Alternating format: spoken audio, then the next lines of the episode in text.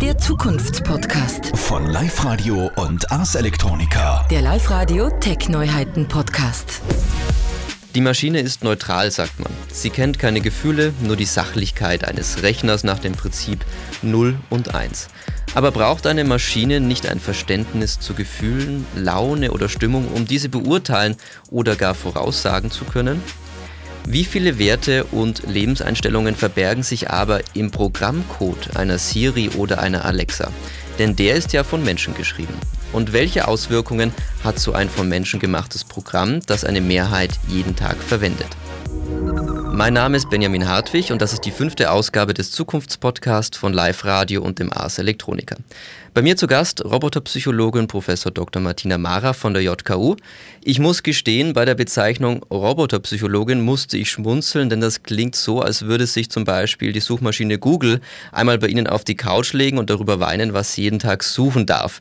Was ist unter Roboterpsychologie zu verstehen? Also keine Angst, es geht gerade nicht um die Gefühle der Maschinen oder dass irgendwelche R2D2s oder Wallys bei mir am Sofa liegen und sich ausweinen. Ähm, ganz im Gegenteil, ähm, wir erforschen die menschliche Perspektive auf Roboter und ähm, künstlich intelligente Systeme, die ja immer öfter in unserem Leben auftauchen. Das heißt, ähm, ganz grob gesagt, untersuchen wir, wie Roboter, wie ähm, künstliche Intelligenzen beschaffen sein müssen, wie die mit uns kommunizieren, wie wir mit ihnen zusammenarbeiten können, sodass wir uns uns als Menschen möglichst wohlfühlen dabei, nicht dominiert fühlen durch diese schlauen ähm, Maschinen, ähm, sicher fühlen im Umgang mit Robotern beispielsweise. Also man versucht quasi die Maschine zu vermenschlichen. Ganz im Gegenteil, zumindest auf Basis unserer Forschung. Also ähm, wir nähern uns ähm, diesen Forschungsfragen mm, interdisziplinär, aber doch auch ähm, ähm, aus der Perspektive ähm, vieler psychologischer ähm, Untersuchungen und Theorien. Und ähm, da deuten ja einige Untersuchungen darauf hin, dass ähm, dieses hochgradige Vermenschlichen von Maschinen eigentlich gerade einen gegenteiligen Effekt hätte, also eher furchterregend, unheimlich auf uns wirkt. Also dass wir gar nicht so gut zurechtkommen mit diesen sehr menschengleichen Maschinen, sondern ähm, uns leichter tun mit ähm, Computern, Robotern, KIs, die klar von uns unterscheidbar sind. Also wo auch der Mensch das Gefühl hat, er hat noch alles in der Hand, die Kontrolle in der Hand. Ja, also man kann sicher die Annahme aufstellen, dass es da teilweise auch um Kontrollempfinden geht, ähm, auch um menschliche Autonomie beispielsweise, auch um, ähm, um die Angst vor dem Ersetztwerden, die, die da oft eine Rolle spielt. Aber da scheinen ja unterschiedliche Kulturen unterschiedlich zu denken. Ich muss direkt an Japan denken, wo es ja tatsächlich fast schon... Äh, en vogue ist heutzutage, einen Roboter zu heiraten oder irgendwelche virtuellen Figuren und quasi die starke Vermenschlichung der Maschine tatsächlich in Japan ein, eine Besonderheit zu sein scheint. Oder täusche ich mich da? Also die Frage muss ich immer so ein bisschen zweigeteilt beantworten. Ähm, Gibt es diese kulturellen Unterschiede tatsächlich in Bezug auf Roboterakzeptanz, Maschinenakzeptanz? Das ist eine Frage, die oft gestellt wird. Ähm, die Forschung dazu ist sich nicht ganz einig. Ähm, da gibt es sowohl Studien, die ähm, Unterschiede zeigen in verschiedene Richtungen, also dass ähm, Japanerinnen, Japaner da tatsächlich offener wären. Es gibt auch Studien, die ähm, teils das Gegenteil zeigen. Es gibt auch Studien, die gar keinen kulturellen Unterschied zeigen. Also da braucht es noch mehr Studien. So. Das ist jetzt die Antwort aus der, aus der Empirie. Ähm, ich äh, war in, in, den vergangenen zehn Jahren selbst sehr, sehr oft in Japan, habe auch mit vielen ähm, japanischen Kooperationspartnern zusammengearbeitet. Ähm, die Japanerinnen und Japaner in meinem Freundeskreis, da würde ich teilweise tatsächlich sagen, ja, es gibt vielleicht Unterschiede, auch wenn man durch Tokio spaziert und dann gibt es äh, diese Riesenstatuen mitten im Stadtbild, ähm, die äh, Roboterfiguren aus Manga oder Anime nachempfunden sind. Also so wie bei uns die Pallas Athene vor dem Wiener Parlament steht oder so, stehen dann irgendwie in Tokio plötzlich so riesen Roboterstatuen herum. Also da könnte man dann vielleicht annehmen, dass das mit einem kulturellen Unterschied verbunden ist. Ähm, gleichzeitig denke ich aber tatsächlich, dass äh, Japan insbesondere auch ganz gern mit diesem Klischee spielt. Also man spricht da natürlich eine ganz spezifische Zielgruppe an ähm, so im, im, positivsten Sinne vielleicht ein bisschen eine nerdige oder so eine Geek-Culture-Zielgruppe, die ja auch dann deswegen nach Japan kommt. Ja?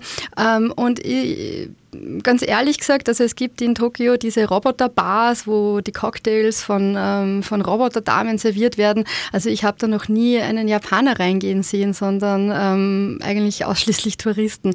Also insofern ist das vielleicht auch so ein ähm, Tourismusaspekt, so ein, ein, ein, Stereotyp, mit, mit dem man dann auch ähm, durchaus auch ähm, ja, was erwirtschaften kann im Endeffekt. Also das spielt da vielleicht auch rein.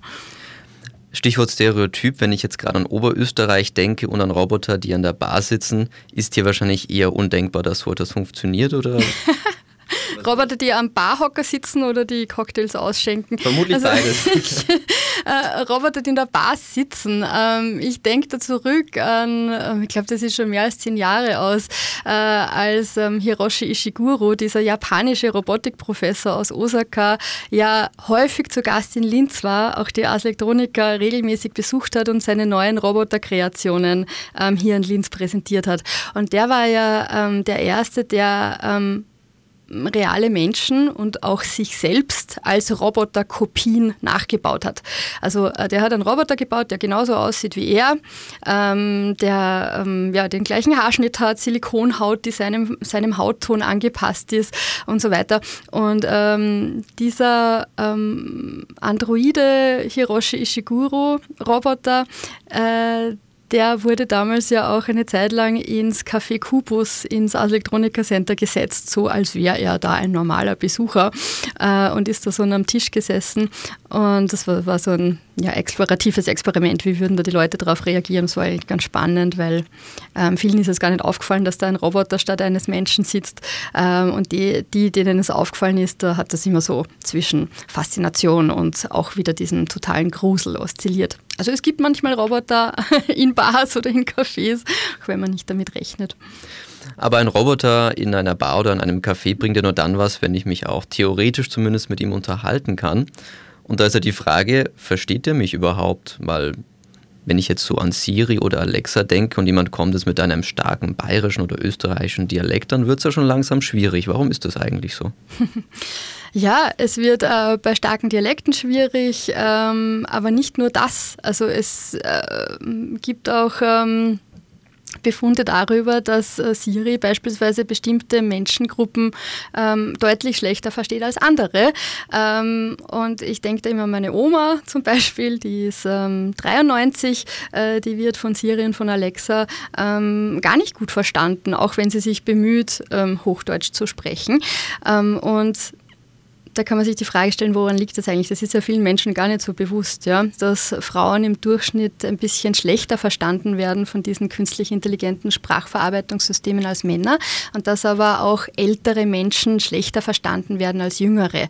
Ähm, das liegt nicht dran, dass Siri irgendwas gegen Omas hätte klarerweise, solche KIs haben ja keine eigenen Motivationen oder Ziele oder sonst was. Die noch nicht. Nie, noch lang nicht. ähm, sondern das hat damit zu tun, wie diese künstlich intelligenten Sprachsysteme eigentlich programmiert werden und woraus die lernen. Also diese ähm, KIs, von denen heute so viel die Rede ist und wo Siri und Alexa eben auch dazugehören, äh, das sind ja keine mythischen Wesen aus irgendeinem Harry Potter-Universum, wie sich das manche Menschen so vorstellen, die irgendwie auf völlig magische Weise ähm, aus, äh, aus der Luft lernen und plötzlich alle Menschen der Welt ähm, verstehen können in dem, was sie sagen, sondern die brauchen ja riesen, riesen Datenmengen, aus denen sie Erkenntnisse ziehen, aus denen sie lernen, aus denen sie zum Beispiel lernen, menschliche Sprache zu verstehen. Was für Datensätze sind das zum Beispiel? Genau, und da sind wir jetzt beim Punkt. Ähm, Siri, Alexa, die brauchen ähm, große Mengen menschlicher Sprachaufnahmen. Also ganz viele Audio-Recordings, wo man Menschen sprechen hört. Ähm, aus denen äh, erkennen sie dann Muster, da wird klassifiziert, da werden Erkenntnisse draus gezogen, sodass Siri im Endeffekt lernen sollte, möglichst viele Menschen zu verstehen. Jetzt haben wir aber das Problem, dass äh, diese Sprachaufnahmen, aus, aus denen die Systeme lernen, nicht alle Menschen Menschengruppen gleich gut repräsentieren. Und wenn man es jetzt ganz simpel runterbricht, dann könnte man sagen, na natürlich ist es so, dass äh, im Silicon Valley, in diesen ganzen ähm, fancy Tech Offices, äh, wo halt die Leute sitzen, die diese Technologien machen und entwickeln für uns, ähm, da sitzen halt hauptsächlich junge weiße Männer. Es ist nach wie vor so. Und äh, Sprachaufnahmen von jungen weißen Männern sind deswegen auch, vielleicht auch deswegen, ähm, viel leichter einsammelbar als Sprachaufnahmen von ähm, ja, vielleicht sogar dunkelhäutigen älteren Frauen, die sind einfach schlechter verfügbar. Und wenn jetzt in diesen Daten, aus denen die KIs lernen, ähm, eine gewisse Zielgruppe überrepräsentiert ist, dann werden die anderen halt schlechter verstanden und dann kann man sagen, da kommt es teilweise sogar zu diskriminierenden Effekten gegenüber dieser Zielgruppen, die eben in den Daten weniger vorhanden sind. Was aber vermutlich am Anfang gar nicht beabsichtigt war, dass Zielgruppen ausgeschlossen werden. Ja. Aber wie könnte man jetzt da dagegen steuern? Ich meine, muss man jetzt einen Seniorenverein für Siri-Spracherkennung.ev in Oberösterreich gründen oder was könnte man da jetzt machen? Ja, schöne Idee. Ähm, also man muss sich zuerst mal überlegen, ob's, äh, ob man das möchte. Also es gibt vielleicht auch Leute, die sagen, ja, mir ist das eigentlich ganz recht, wenn ich von der, von der Kamera nicht erkannt werde oder wenn mich Siri nicht versteht. Ich will da möglichst... Ähm, äh, ja, gar nicht so viel Kontakt haben mit diesen Systemen. Aber es gibt natürlich ähm, auch Nachteile, ähm, weil Gerade Sprachinteraktion ist ja was besonders Intuitives. Das heißt, da muss man nicht lernen, wie man auf irgendeinem Touchscreen herumswiped, ähm, sondern man kann einfach so sprechen mit den Systemen, wie man mit anderen Menschen spricht. Das heißt, grundsätzlich wäre das was, was sich für ältere Personen, wenn man so an Assistenzsysteme ähm, für Seniorinnen und Senioren denkt, ja besonders gut eignen würde. Das ist so der Background, warum man auch denken würde, es wäre wichtig, dass die gut verstanden werden. So, ähm, wenn man jetzt davon ausgeht, dass ähm, man dieses Ziel erreichen möchte, dass auch Ältere gut verstanden werden, dann müsste man eben wiederum in diesen Daten, aus denen ähm, KIs lernen, in diesen Trainingsdaten ansetzen und muss sagen, okay, genau diese Gruppen muss man eben noch stärker repräsentieren. Ähm, wir brauchen mehr Sprachaufnahmen von Omas auch von Opas. Ähm, und da gibt es auch Initiativen mittlerweile, also diesen oberösterreichischen Verein für ähm, Müllviertler, Seniorinnen und Seniorensprachaufnahmen, den kenne ich jetzt noch nicht, aber im internationalen Kontext ähm, gibt es mittlerweile Plattformen, wo dazu aufgerufen wird, dass Menschen quasi auch ihre Stimme spenden, Sprachaufnahmen spenden und insbesondere eben auch Menschen, die ähm, von den KIs bis dato weniger berücksichtigt wurden. Aber woran macht man jetzt fest, wie du richtig gesagt hast, ob jemand oder ob eine Personengruppe einfach nicht möchte oder ob sie vergessen wurde? Weil letztlich dieses Nicht-Wollen kann man ja schwer aus, sage ich mal, Daten erfassen, die einfach den Zustand beschreiben, dass zum Beispiel eine Personengruppe fehlt. Wie geht man da vor? Also zuerst einmal muss sicher das Ziel sein, dass man ähm, keine Gruppen ausschließt aus ähm, dem Funktionieren künstlich intelligenter Systeme. Ich habe vorher das Beispiel gebracht der ähm, Gesichtserkennung. Das ist ja grundsätzlich ein Thema, wo wir in Europa natürlich auch völlig zu Recht ähm, durchaus kritisch damit umgehen, äh, wo auch viele Leute sagen würden, na, äh, ich möchte es nicht, äh, dass so wie in China beispielsweise überall Kameras, äh, Kameras ähm, an den Straßenkreuzungen hängen und wenn ich meinen Fuß ähm, gerade noch bei Rot noch auf der Straße habe, dann ähm, werde ich sofort von der Kamera ausgespäht und bekomme irgendeinen Schlechtpunkt dann im System. Ähm, es gibt aber auch andere Szenarien. Also wenn wir beispielsweise an die autonome Mobilität denken, an ähm, selbstfahrende Autos, die in Zukunft sicher mal öfter unterwegs sein werden in unseren Straßen. Das sind ja auch künstliche Intelligenzen auf vier Rädern und die müssen ja zur Unfallvermeidung Menschen erkennen können, Menschen, die auf die Straße laufen, die die Straße gewähren wollen, erkennen können.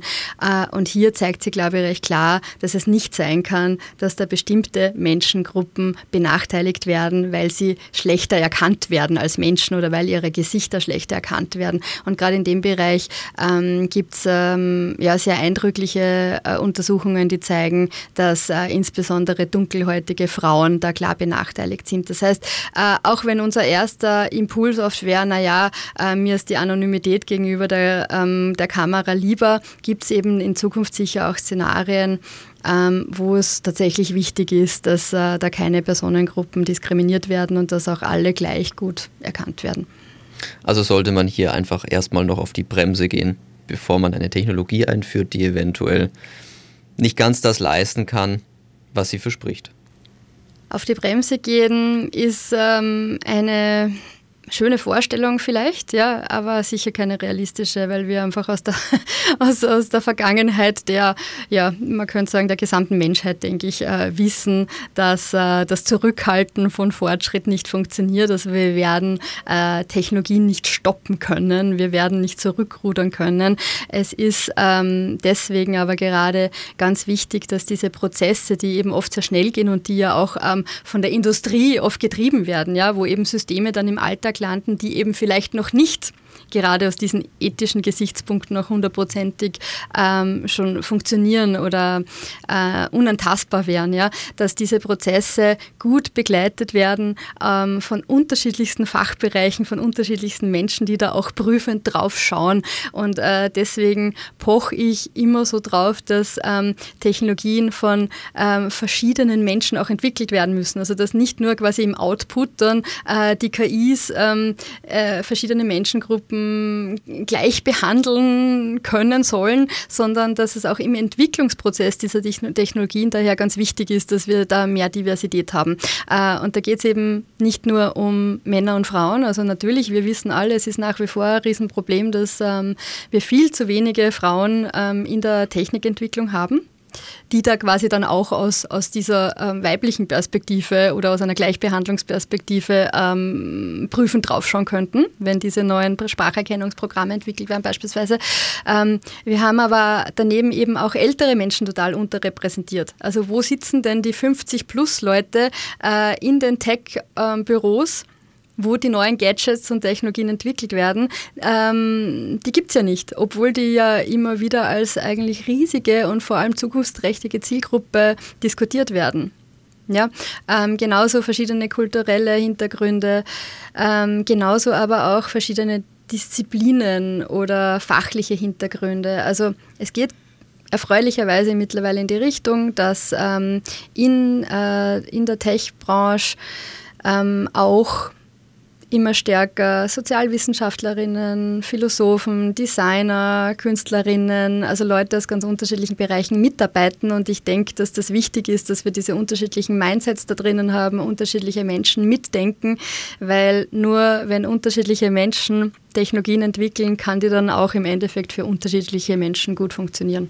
Aber wie macht man dann sowas ganz konkret, dass man versucht, diese unterschiedlichen Mindsets, wie du es genannt hast, in Unternehmen reinzubringen, wo es ja doch hauptsächlich um Gewinn geht und man, sage ich mal, der, der, der ideologische oder der ideelle Spielraum einfach nicht so groß ist, weil man muss ja Gewinne machen.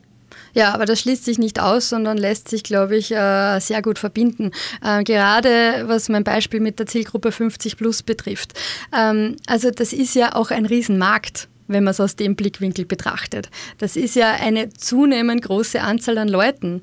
Äh, und wenn ich jetzt meine Mutter anschaue beispielsweise, die, die ist 50 äh, plus, ähm, trägt aber Smartwatch, ähm, nutzt Technologien sehr intensiv in ihrem Leben. Also da ist ja auch sozusagen eine ganz neue ähm, Vorstellung, ein ganz neues Potenzial mit dieser Zielgruppe verbunden. Das sind ja nicht mehr die Seniorinnen und Senioren, die irgendwie nur am Holzbänkchen vor dem Bauernhof herumsitzen sitzen und ähm, völlig fernab von jedem Internetanschluss da agieren. Also da ist ja auch Geld damit verbunden. Insofern kann es auch aus dieser Perspektive nur positiv sein, wenn man sich um die Bedürfnisse auch dieser Zielgruppe beispielsweise besser annimmt. Ja, in der Tat.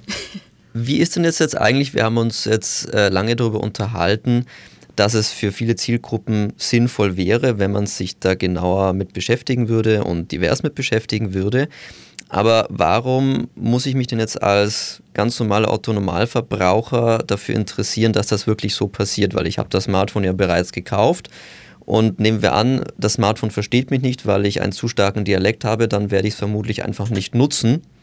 Aber was ist so der Beweggrund, dass ich sage, Dafür müsste ich mich aber interessieren. Ja, also bei dem Beispiel mit dem Dialekt, ähm, man, was wir sehen ist, dass äh, viele Menschen ihre Sprache dann an die Systeme anpassen. Also dass es mittlerweile ja auch so... Ähm, Beobachtungen gibt darüber, dass sich der, ja, teilweise sogar der Satzbau da ändert, ja, weil Menschen schon proaktiv so sprechen, dass sie von Alexa und Siri besser verstanden werden. Da könnte man beispielsweise argumentieren, ja, das möchten wir nicht unbedingt. Wir möchten, dass sich diese Technologien uns noch besser anpassen und wir uns nicht denen anpassen müssen. Insbesondere wird das natürlich tragend, wenn man zu einer ähm, Gruppe an Menschen gehört, die eben teilweise diskriminierenden Effekten durch durch künstliche Intelligenzen ähm, ausgesetzt sind. Also wenn Sie jetzt sozusagen total im, im, im, im Mainstream, im Durchschnitt der, der Datenmassen sich bewegen, dann funktioniert ähm, für sie mm, alles vielleicht sehr gut, aber mm, es ja, gibt ja viele Menschen, die dann eben gerade anderen Gruppen zugehören und ähm, das betrifft auch die Geschlechter, nicht nur, wie schon gesagt, aber unter anderem, ähm, wenn ich jetzt dran denke, ähm, was äh, künstlich intelligente Übersetzungssysteme beispielsweise teilweise treiben und wiederum nicht natürlich aus eigener Boshaftigkeit, sondern ähm, auf Basis dessen, was wir Menschen denen einprogrammiert und an Daten reingefüttert haben. es gibt ja dieses mittlerweile populäre Beispiel von Google Translate, also das ist dieses Google-Übersetzungsservice, das für jeden von uns frei nutzbar im Internet ähm, einfach da ist. Und ähm, insbesondere den Fall, wenn man vom Türkischen ins Deutsche oder ins Englische übersetzt, dann zeigen sich ähm, da ganz, ganz alte, tradierte Geschlechterstereotype, die durch diese Übersetzung der KI plötzlich reinkommen. Im Türkischen gibt es eine Besonderheit, da gibt es nur ein Personalpronomen, das lautet O. Und das könnte auf Deutsch er oder sie oder es heißen. Wenn jetzt ein Satz mit O beginnt, dann sollte Google, diese künstliche Intelligenz dahinter, das ist ein neuronales Netz, das aus Millionen von menschgemachten Übersetzungen, Texten gelernt hat, ähm, sollte nicht wissen, ob im Deutschen damit jetzt eine Sie oder ein Er gemeint ist. Das Google-Übersetzungsservice ähm, meint aber sozusagen sehr wohl es zu wissen, weil da wird nämlich ins Deutsche dann immer übersetzt in die Richtung er ist Professor, sie ist Kindergärtnerin, ähm, sie ist faul, war in der Vergangenheit beispielsweise so ein Thema. Ähm, das heißt, da steht dann nicht er oder sie ist Professorin oder Professor, sondern es wird klar ein Geschlecht festgelegt, wo eigentlich keins drinnen wäre in der, in der, in der Textinformation.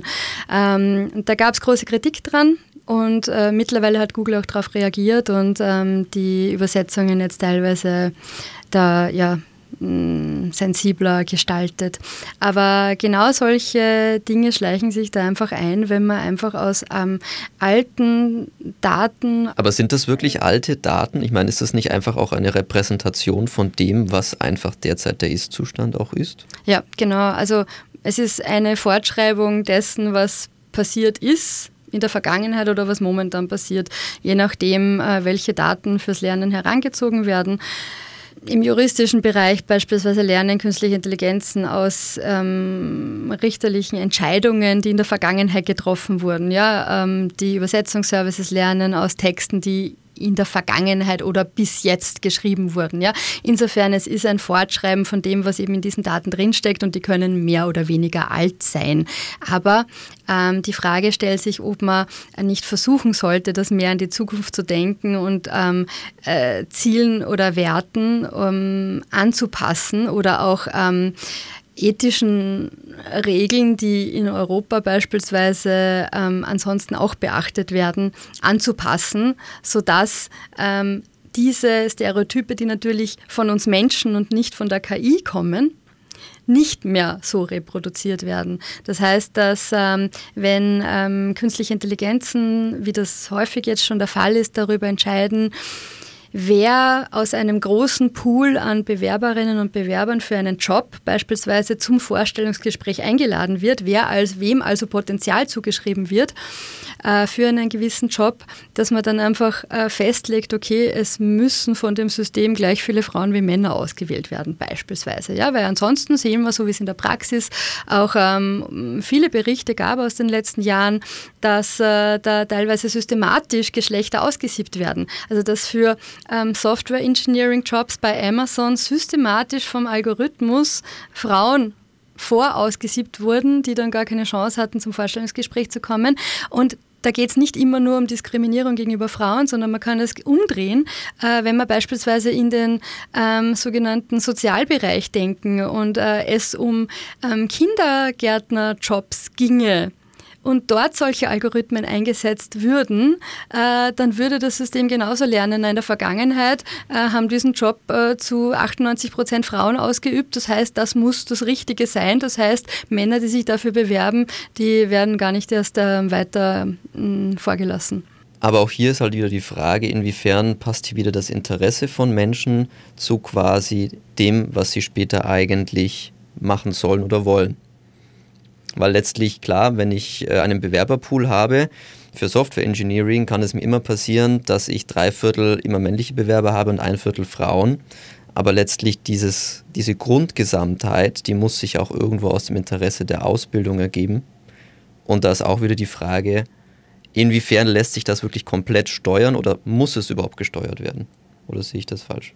Naja, es gibt mittlerweile ähm, einen sehr großen Korpus an Forschung darüber, woran es liegt, dass ähm, weniger Frauen in die Technik gehen. Und das hat äh, natürlich, ähm, wie du sagst, schon ähm, mit der ausgewählten Ausbildung zu tun, aber da stecken ja weitere, viele weitere Dinge dahinter.